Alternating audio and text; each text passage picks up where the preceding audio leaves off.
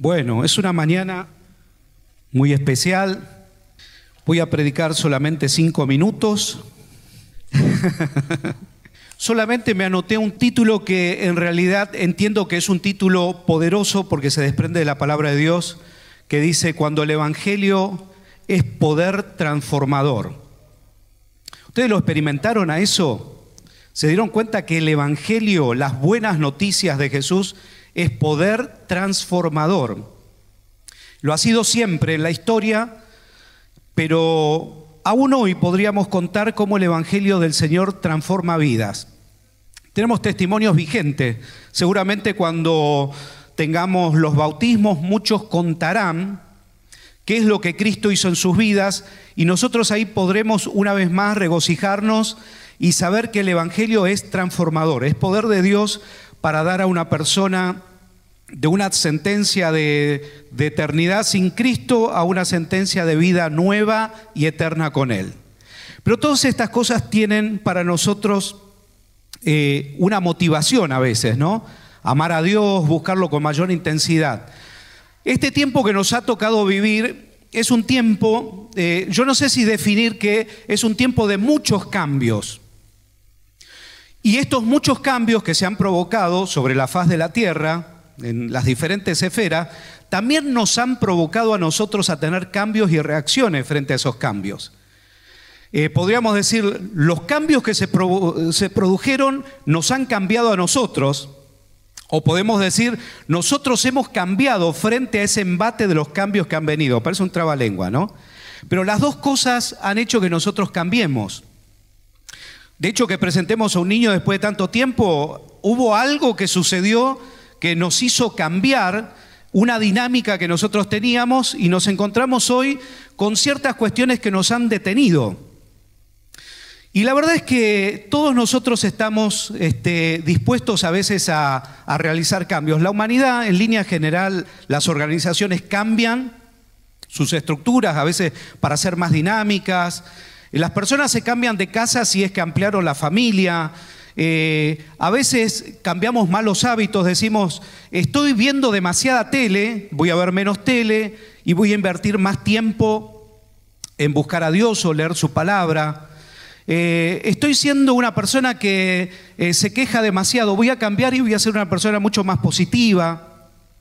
Permanentemente hay situaciones donde nosotros nos autoevaluamos y vemos que necesitamos cambios que son para bien. En definitiva, cuando hacemos una enumeración de los cambios que tenemos que tener, nos damos cuenta que los cambios, por supuesto, deben ser de manera favorable y no desfavorable. Pero ahora la pregunta es, eh, podríamos preguntarnos muchas cosas, ¿no? Eh, ¿Por qué leo la Biblia? ¿O por qué no leo la Biblia? ¿Por qué creo en Jesús? ¿O por qué si creo en Jesús a veces no lo busco? ¿O por qué a veces lo busco a Jesús y parece que no lo encuentro? Podríamos hacernos un montón de preguntas, ¿no?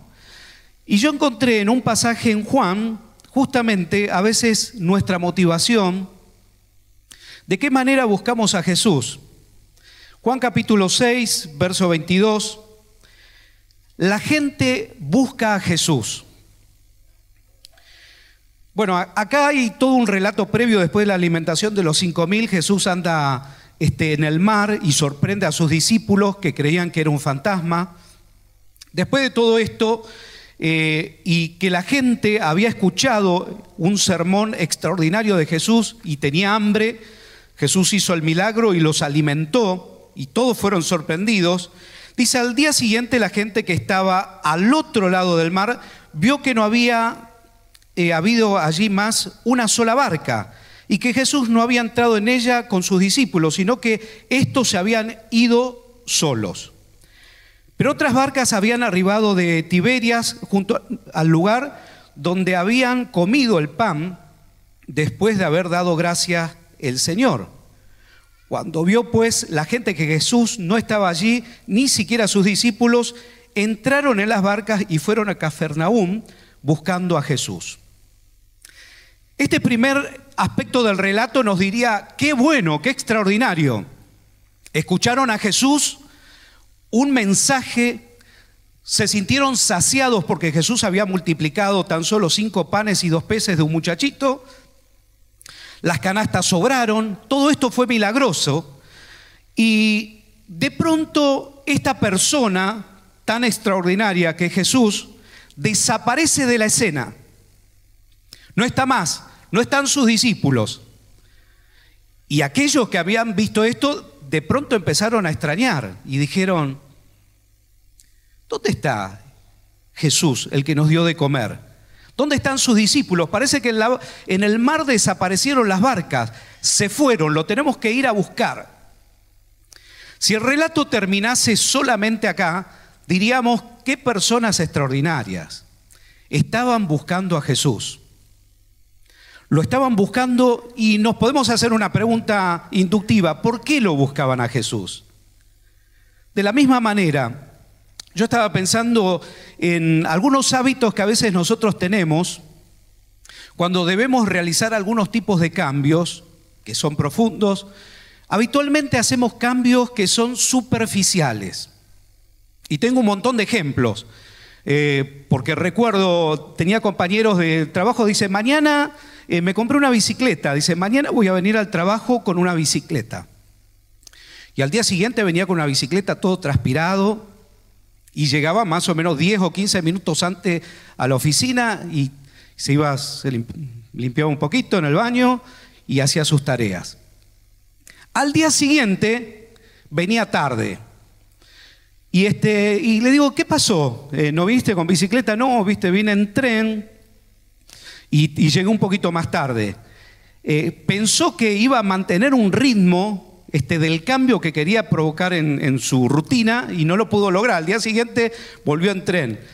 Pasaron las semanas, le digo, che, la bicicleta? No, la dejé, ¿viste? Porque hay días de lluvia, este, me cansé demasiado, mi esposa dice que es peligroso. O sea, intentamos a veces incorporar ciertos tipos de hábitos de los cuales no estamos dispuestos a sostener en el tiempo. ¿Se identifican con alguno de ustedes? Yo sí, me identifico con muchas cosas que aparentemente uno quiere cambiar, pero son cambios superficiales que dan una apariencia de cambio, pero no entramos en la profundidad que Dios quiere que lleguemos a profundizar. Por eso es que el relato sigue diciendo, cuando ellos después pasaron justamente de Tiberias y se fueron a Cafarnaún y lograron encontrar a Jesús, el maestro, Dice, hallándole al otro lado del mar, dijeron, rabí, ¿cuándo llegaste? O sea, no sé si decir que lo increparon a Jesús o en realidad le hicieron una pregunta amable diciéndole, maestro, ¿cuándo llegaste? Porque desapareciste de nuestra vista y nos dejaste solitos. Pero parece que tiene la intencionalidad como diciendo, ¿cuándo llegaste? Porque si te perdemos, perdemos los beneficios que tenés. Jesús que conocía la intencionalidad del corazón inmediatamente le da una respuesta y le dice, Jesús, de cierto, de cierto les digo que me buscáis no porque viste las señales, sino porque comiste el pan y fuiste saciado.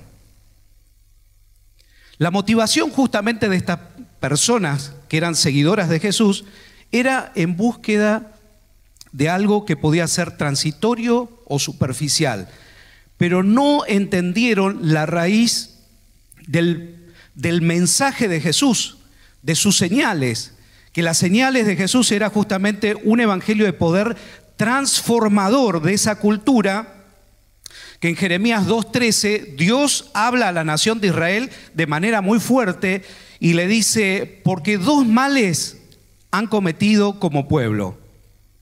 Cavaron para sí, dice, cisternas, cisternas rotas que no retienen agua. Y dejaron a mi padre fuente de toda bendición.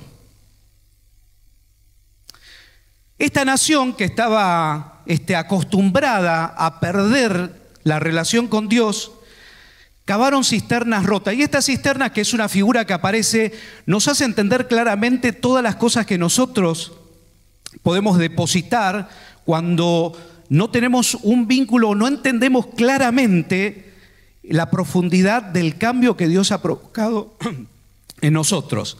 Entonces lo que sucede es justamente lo que eh, le recrimina a Dios a la nación. Yo era fuente para ustedes de toda bendición, era como un manantial que los iba a saciar de manera permanente y a ustedes se les ocurrió hacerse sus propios manantiales. Pero sus manantiales no retienen agua, drena, se escapa, meten ahí eh, ganancias, meten ahí satisfacciones personales, pero todo se va y están permanentemente insatisfechos. Entonces la invitación del Señor es que se vuelvan a Él. Y de esta manera Jesús hace el mismo diagnóstico con ellos y les pide justamente, les, les responde de una manera diferente. Jesús es interesante que nunca respondía a las preguntas que a veces dice, Señor, ¿cómo llegaste acá? Y Jesús no le dijo con la embarcación, le dijo, ustedes me buscan porque yo les di de comer, pero no entendieron las señales que yo hago. Trabajad no por la comida que perece, sino por la comida que da vida eterna permanente, la cual el Hijo del Hombre os dará. Porque esta es lo que señaló Dios Padre. La comida Jesús ahí se constituye en una figura que era difícil de entender. Él iba a ser el pan de vida eterna que el que come de él, dice, Jesús le dijo, yo soy el pan de vida en el 35, el que a mí viene nunca tendrá hambre y el que en mí cree no tendrá sed jamás. Qué fuerte que fue este poder evangelizador del mismo Jesucristo hacia las personas para pedirle este cambio transformador. El que viene a mí no tendrá jamás hambre, ni tampoco sed. Qué interesante, ¿no? Si el mismo Cristo se presentara hoy, cosa que no será así, pero si se presentara, se presentara hoy y nos hiciera una propuesta de semejante magnitud, ¿qué respuesta daríamos nosotros frente a esa demanda que nos hace el Señor? ¿Podríamos tener la capacidad personal de no este, abocarnos a, un deseo de un cambio eh, superficial y entrar en la profundidad de lo que Cristo pide. Creo que este es el gran enigma que a veces nos sucede. Hemos entendido, como entendieron aquella multitud, que Jesús estaba para saciar ciertas cosas y no para entrar en una profundidad mayor de descubrir la fuente inagotable de satisfacción que hay en el Señor. Hay un escritor que escribió un libro, Tierra de Diamantes, y cuenta una historia eh, muy particular, estas historias de, de beduinos, de personas que en el lejano oeste siempre iban como mercaderes de un lado al otro. Y Cromwell, que es el autor de haber contado más o menos unas seis mil veces este relato en su historia, en su vida, contó, él era un hombre que lo llevaba a hacer un tour por el desierto de Arabia y a cada uno de los que visitaban esos lugares les contaba una historia. Y les contaba una historia de un tal, este, no sé, a ver, tírenme un nombre árabe, que yo no sé mucho. Mohamed. Les contaba una historia de un tal Mohamed que tenía muchas riquezas, su familia, pero le contó la historia de la tierra de los diamantes. Entonces este, este hombre se entusiasmó y dijo, ¿y dónde, puedo encontrar diamantes? Dijo, mira, si vos encontrás en el desierto una montaña y en la montaña más alta ves que hay una vertiente de agua, posiblemente por esos lugares podés encontrar diamantes. Entonces este hombre entusiasmado, después que volvió del tour, fue a la casa, le cuenta a la familia, esto fue una historia verídica. Le cuenta a la familia, vendió absolutamente todo lo que tenía, dijo, quédense en esta casa, yo les voy a mandar dinero periódicamente y lo que va a suceder es que voy a volver con tal fortuna que nos vamos a olvidar de todas aquellas preocupaciones que tenemos. La cuestión es que este hombre fue a los diferentes países a buscar esa montaña y esa fuente de diamantes. Así que gastó su dinero, fue a uno y otro país hasta que finalmente terminó en España, se fue al mar, gastó todo lo que tenía y deprimido se sentó a la orilla del mar y dejó que una ola lo tapase y terminó con su vida. No encontró. La historia cuenta que más tarde el que le compró justamente su, su propiedad, se le escapó el camello y justamente fue a un manantial de aguas que había y dijo, ¿y esto qué es? Y descubrió que la propia casa tenía una mina de diamantes.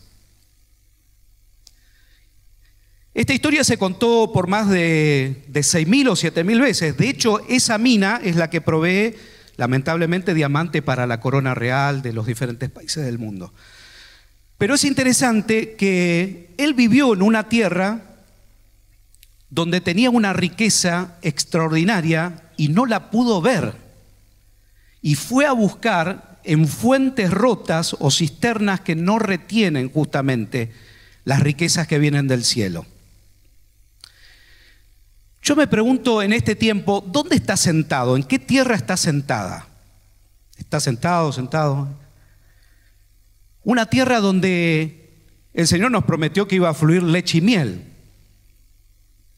No en términos así eh, como entendemos que, que va a salir, sino una tierra próspera en Él. Una tierra donde si Él gobierna estaremos satisfechos. Una tierra donde es productiva ya de por sí, la riqueza no es encontrar el diamante, es encontrar a Jesús, la perla de gran precio.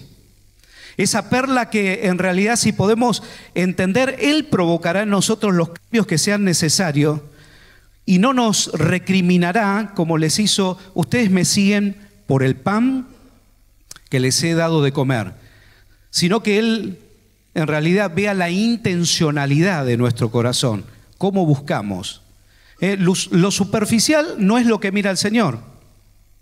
De hecho, dice, no mira a Él lo que mira el hombre, sino que mira la intencionalidad del corazón. ¿Cómo viniste esta mañana a la casa del Señor? ¿Con qué intencionalidad viniste? La intencionalidad de darle a Él la gloria que Él se merece, la intencionalidad de buscar en Él una respuesta sobre algo puntual en tu vida, ¿O viniste con la intencionalidad de entender de que este es un tiempo donde nuestras vidas deben ser cisternas, donde sean provistas del agua de vida que es Jesús, el cual nos promete que si bebemos de Él no tendremos jamás sed. Pareciera que cuando Cristo vino a nuestras vidas no hizo eso, sí, lo hizo, lo hizo, lo que estoy diciendo es que tengamos en cuenta que esta fuente inagotable nos anima una vez más a entender de que en Él está la fuente. Podemos llegar a correr el riesgo, como corrió la nación de Israel, que el Señor le dijo, me dejaron ustedes, me abandonaron, me cambiaron. Si yo era la fuente inagotable, ¿por qué se pasaron a otro tipo de fuente? No perdamos la visión en este tiempo de tantos cambios en saber de que en el Señor hay una fuente que puede saciar absolutamente todas las áreas de nuestra vida. Amén. Vengan los hermanos de adoración.